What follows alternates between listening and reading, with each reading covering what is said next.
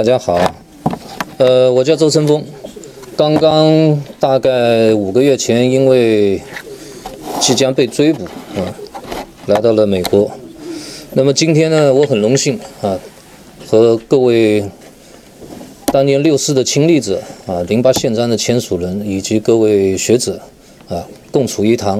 啊，共议国运。那个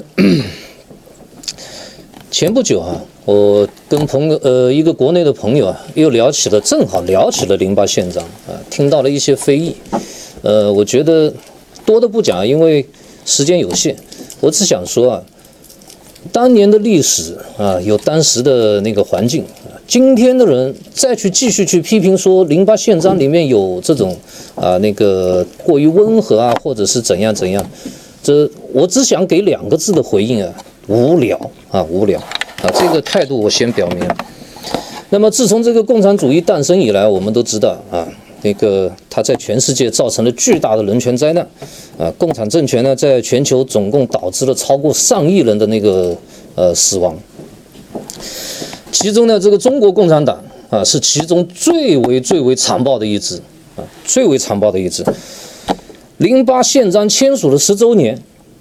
在今天。这个自由、民主、人权、平等、宪政、共和等等这些理念在全世界都得以啊普及的时候，在我们的祖国，却在以习近平为首的这种啊共产党团里面啊，我们中国的这种人权啊以及各方面都一再的倒退啊，十几亿的同胞呢，离这个万丈深渊仅仅一步之遥。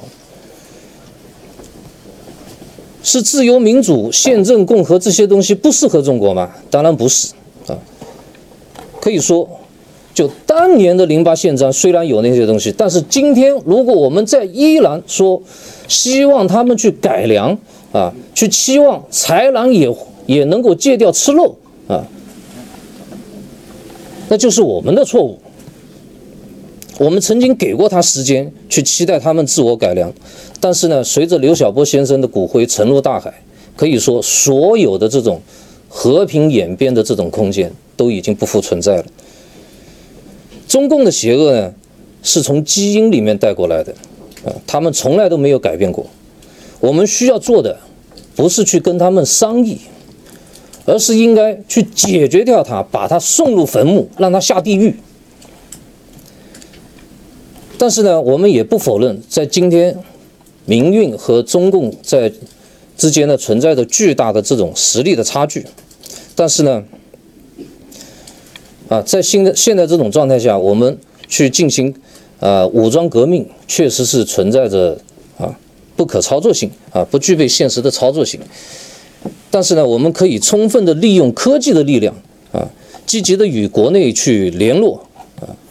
去联合团结。在中共暴政统治之下的这种民运人士啊，和各类各类的这个维权人士，形成地方性的这种互助团体，以和平维权的面目出现，发展壮大，蓄势待发啊！当人群达到临界点的时候，那个时候，我们才可以去进行这种武装暴动的这种这种发起啊！刚才那个呃，这位向先生说，我们现在缺少工程队啊。其实工程队不是没有，全民共振就是一个啊。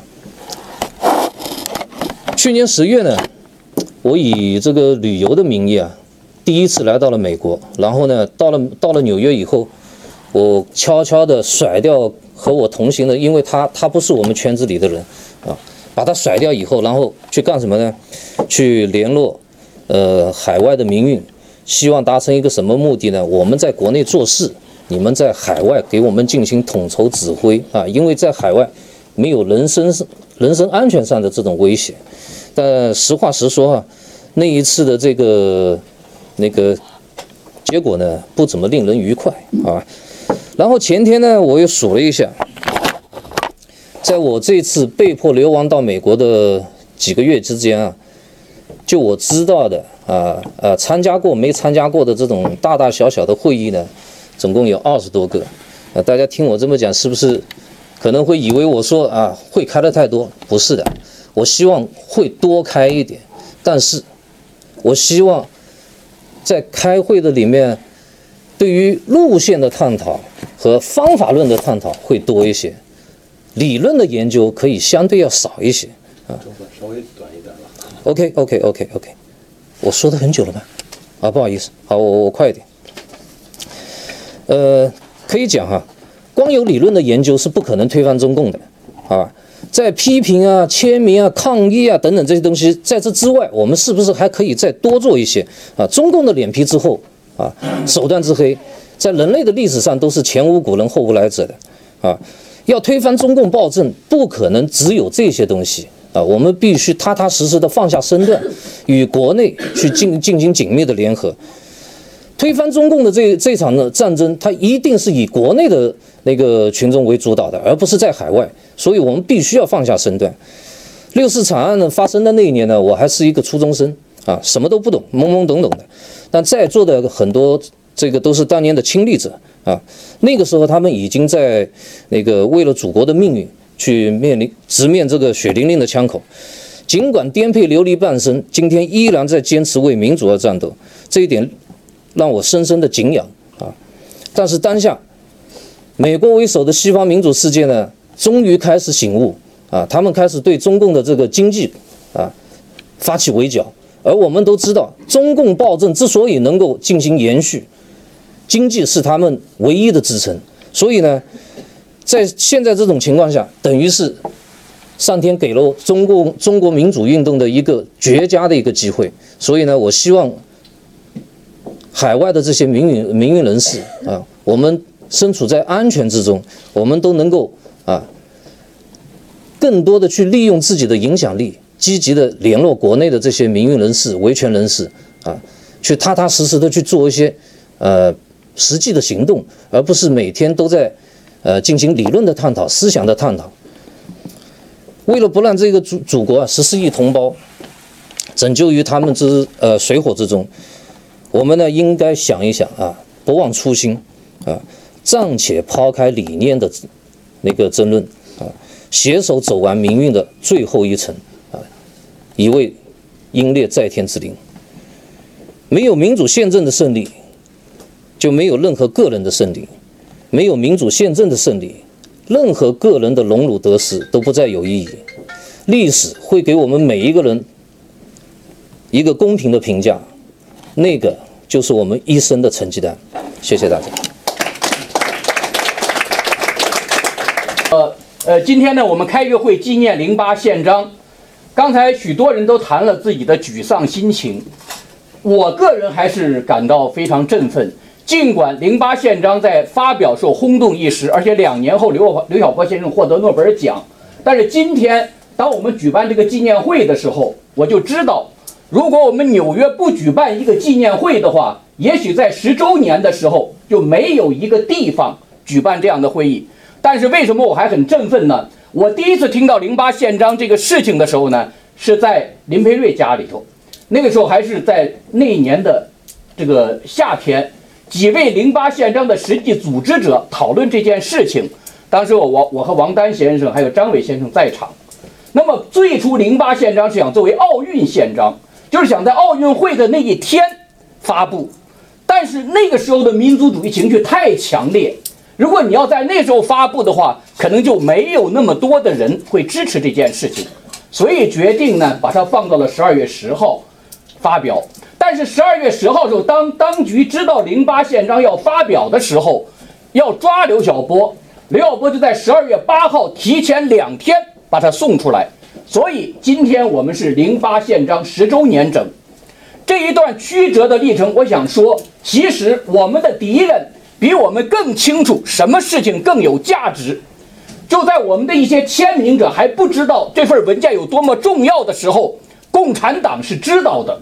所以他们一开始就准备下重拳。我还想说一下呢，其实我也知道，所以在这个夏天之后，在奥运会的前后，我把李安友先生约出来吃了顿饭。我就告诉他，就在今年，就在这几天，会有一份重要的中国民主运动史上重要的文件要公之于世。因为在这之前，我们都知道是张祖化先生组织起草，后来小波先生在组织联署的时候呢，他也征求了海外的一些人意见。那我就看了这个东西，我就感到很兴奋。我觉得呢，在当时中国的情况下，有这么一批人能够站出来，实际上是个转折性事件。因为在这之前的时候，这个胡平先生曾经写一篇文章说，中国的民间运动呢，锣旗鼓不齐。其实反对共产党的力量很强大，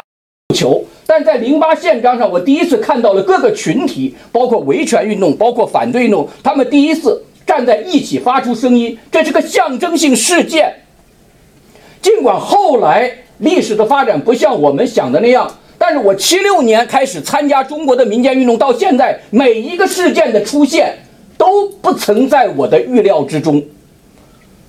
不管是这个事件的爆发的烈度和广度，还是后来共产党镇压的离奇古怪和严酷。所以我就有一个经验，历史发展其实经常走的是小概率事件，特别是在中国这种集权专制国家中，我们每个人只要尽力做自己要做的事情，做好，不要去规划那些宏大的历史叙事。那些叙事即使事后看，我在各大研究政治转型，即使事后看也是有很多争议的。怎么叙事？什么条件？什么原因？谁起了什么作用？要是要是用老百姓的话说呢，多数的学者在事后论述都是瞎扯，就是其实只有当事者。其实我们真的要看当时创造历史，不论是哪个国家。我记得我到雷克星顿的时候，那时候在美国革命的时候，我跟一个美国资深记者去，我说听完你讲美国革命，好像美国革命是一个事故。他说对，他说军涛，你告诉我哪一场革命不是事故？其实所谓的事故，就是它爆发之前谁也不知道，统治者包括民间运动深思熟虑的组织者们都觉得这个事件的发生呢。你像黎元洪，我们都知道这是一个，他是后来辛亥革命后的政治运动扮演了重要角色。但是为什么人家要把从床底下揪出来，他都不敢担任这个职责呢？他不看好革命嘛？那个时候没有几个，孙中山搞了十次革命，不是都失败了吗？连个阵都没打下来。每次都撂了那么多尸体在那儿，那又怎么样？中国建立了亚洲第一个共和国，不久就建立了。而做出这些贡献的人，不是那些伟大的人物，也不是那些先知。先知们留下的是精神上的东西、方向上的东西、价值性的东西，还有那些鼓舞人心的那样的一些说法。但是创造历史的是一些被当局、被我们这些民权运动都忽视的小人物。所以，在我决定重返民间运动的时候，我想做一件事，就是把那些最有可能不为人所关注的，在共产党那没有档案的人，把他们组织起来，去让他们做值得做的事情。我相信，将来中国民主化实现那一天，我们回过头来想，我们今天我们每个人做的、说的每句话。贴的每张传单，在街头上每声呐喊都是有意义的，而且我们就是在结束了一个专制的路程上做了该做的事情，为这个专制被推翻做了贡献。只不过在我们感到迷茫的时候，敌人那会感到骄傲，这才是革命最可能成功的时候。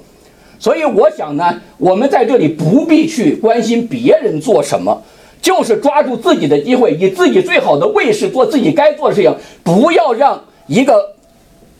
餐馆的服务员去要说你怎么不做厨师的事情，这个餐馆没搞好，菜不好。这也不要呢，让厨师说你这个餐馆的这个餐这个服务员怎么做的，我把菜做这么好吃，你为什么没有向顾客推荐？我觉得每个人做每个人该做的事情，最好做的事情，然后我们一起合作。把共产党推翻，在这里我想说呢，中国这样的集权社会，我们能想到的，共产党其实十有八九也想到了。他要采取预防措施，我们很难。恰恰就是在我们想不到的地方，我们看不见的地方，共产党可能也看不见。那时候一伟大的历史进程就启动了。